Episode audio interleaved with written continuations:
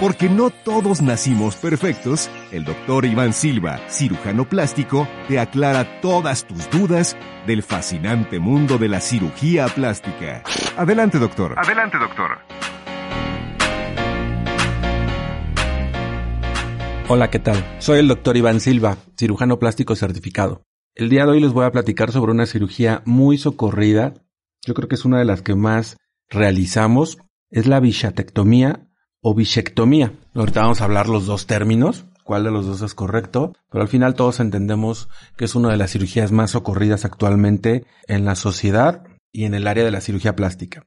Se conoce como las bolsas de Bichat a los cuerpos o bolsas adiposas de la mejilla. Es una grasa encapsulada, pesa más o menos unos 9 gramos, 9-10 gramos y su volumen es como de unos 10 centímetros cúbicos. Tiene toda una importancia estética porque contribuye a configurar el espacio de la región media e inferior de la cara, sobre todo en la infancia, que es cuando notamos más este volumen, dando un aspecto como de llenura a todo lo que viene siendo las mejillas o los famosos cachetes. Se conoce como bolsas de Bichat por el anatomista francés Marie-François Javier Bichat, que en 1802 lo describe y demuestra que es una bolsa de grasa y no una glándula como antes se creía en la anatomía francesa. De ahí es que justamente se llaman las bolsas de Bichat por el apellido de este anatomista francés. Cuando las extraemos, pues obviamente entendemos el término de bichatectomía o bichectomía. Su función de las bolsas de Bichat actualmente es como un vestigio anatómico. No se consideran que tengan alguna función importante dentro de la, de la mejilla o dentro de la anatomía facial. Su función en realidad es más hacia la lubricación o hacia el movimiento de los músculos maceteros más que como un tejido de sostén, que ahorita vamos a platicar cuando platiquemos sobre los mitos sobre la Bichat. Es un procedimiento que se puede hacer con anestesia local. Se recomienda obviamente a partir de los 18 años en personas adultas y como cuando acudimos al dentista se puede hacer justamente con anestesia local. Es un procedimiento relativamente rápido, se quita en unos 10 a 15 minutos y cuando se llega a hacer con anestesia general es porque lo realizamos con algún otro tipo de cirugía plástica, cuando hacemos alguna rinoplastía, ponemos algún mentón o hacemos alguna cirugía mayor y podemos poner, hacer también la, la cirugía de extracción de bolsas de Bichat, bueno, ahí es cuando se aprovecha la anestesia general. O cuando el paciente es una persona muy nerviosa y no puede tolerar el que estemos trabajando dentro de su boca con una anestesia local, bueno, es cuando realizamos la anestesia general para el retiro de las bolsas de Bichat. ¿Cuáles son los cuidados posteriores al, procedimiento? Se recomienda no ejercicio y no esfuerzos al menos durante una semana. Se llegan a mandar antibióticos porque es una zona con, con, muchas, con muchas bacterias. Se considera una zona sucia. La boca es unos lugares o es el lugar que más bacterias contiene del cuerpo humano. Entonces tenemos que mandar antibiótico. Se manda algún analgésico y medicamentos antiinflamatorios. Se recomienda también traer un vendaje o una mentonera el mayor tiempo posible después del procedimiento para que también ayude a que disminuya la inflamación. Los riesgos, como cualquier procedimiento quirúrgico, puede haber riesgos. ¿Cuáles son los más comunes? Puede haber infección, puede haber líquido de inflamación que se llama seroma, puede también haber sangrado y después lo que condiciona un hematoma. Pueden ser desde riesgos muy sencillos o casi nulos hasta riesgos tan importantes como no se puede seccionar algún conducto parotídeo o eh, conducto de Stenon, que es justamente el conducto que lleva la saliva. Cuando se llega a lesionar uno de estos, se llega a acumular saliva y tenemos que hacer una nueva cirugía para poder reconstruir este conducto de Stenon. Se pueden lesionar el nervio facial o ramas del nervio facial. De ahí que tenemos que ver quién nos hace el procedimiento y tiene que ser obviamente de preferencia un cirujano plástico. Dentro de estas complicaciones o riesgos, cuando platicaba de que puede haber infección, en ocasiones puede ser esta infección tan importante que nos puede llevar a un hospital o hasta terapia intensiva.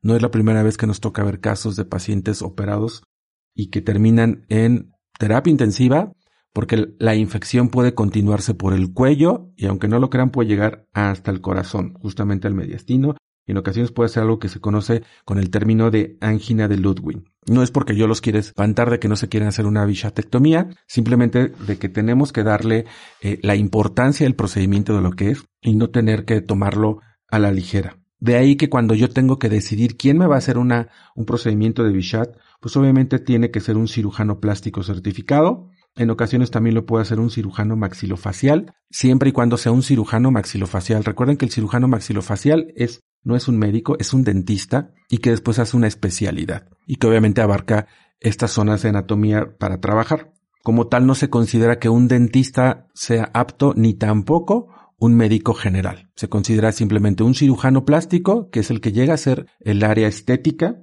y un cirujano maxilofacial. Van a encontrar actualmente en todas las redes sociales muchos tipos de médicos o especialidades que lo llegan a hacer, pero la realidad es que dentro, incluso hasta dentro de la formación o planes de estudio, normalmente solamente es el cirujano plástico. A veces me llegan a preguntar en la consulta por qué veo que en internet cuesta 500 pesos o 1000 pesos y allá cobran 15 mil o 10 mil, pues bueno, tiene mucho que ver en ocasiones el entrenamiento, entonces es muy fácil caer en ocasiones con personas que no hayan no se hayan preparado como tal y por eso normalmente cuando llegamos a ver las complicaciones, justamente porque no lo realizaron con el cirujano especialista. Entonces tenemos que tener mucho cuidado con eso.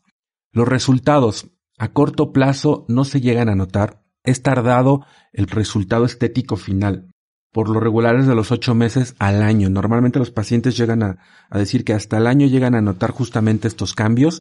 En las primeras semanas o meses es poco lo que se llega a notar.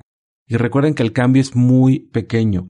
No voy a, cambiar drásticamente si estamos viendo que tiene 10 centímetros cúbicos y de largo, ya extendidas tienen como 9 centímetros. Entonces la realidad es que es un tamaño pequeño las bolsas de Bichat. Si yo tengo sobrepesos o sobrepeso o kilos de más y pienso que con eso me voy a ver delgado, pues la realidad es que obviamente no voy a quedar contento o contenta con el procedimiento. Uno de los mitos de las bolsas de Bichat es que cuando se llegan a retirar decimos que se nos va a caer la cara o eh, se me van a caer las mejillas. Eso es una de las grandes mentiras. Las bolsas de Bichat no, no se encargan de mantener la mejilla. Su función no es mantener la parte de tensión, entonces vamos a tener flacidez con el pasar de los años, con o sin bolsas de Bichat. Pero con el pasar de los años perdemos volumen facial. Cuando envejecemos perdemos volumen facial, perdemos volumen graso y perdemos también volumen óseo. Y si nosotros quitamos también volumen con unas bolsas de Bichat, lo que sí puede parecer es que con los años o con el retiro de estas bolsas de Bichat, si lo hacemos ya a una edad más avanzada, pueda yo aparentar tener más edad de la que tengo en realidad. Sí podré verme con una cara más adelgazada o delgada, pero puede ser que me vea con una cara más avejentada. Si ustedes ponen atención en muchas de las fotos de artistas que se llegan a hacer bolsas de Bichat, por lo regular muchas se llegan a ver más grandes de edad, a lo mejor sí más delgadas, pero más grandes de edad. Estos son los puntos importantes que tengo que saber como paciente antes de realizarme una bichatectomía o bichectomía. Yo soy el doctor Iván Silva y espero que les haya agradado este podcast. Hasta el siguiente. Adiós. Gracias por escuchar el podcast del doctor Iván Silva. Síguelo en Instagram. Doctor Iván Silva Cirugía Plástica.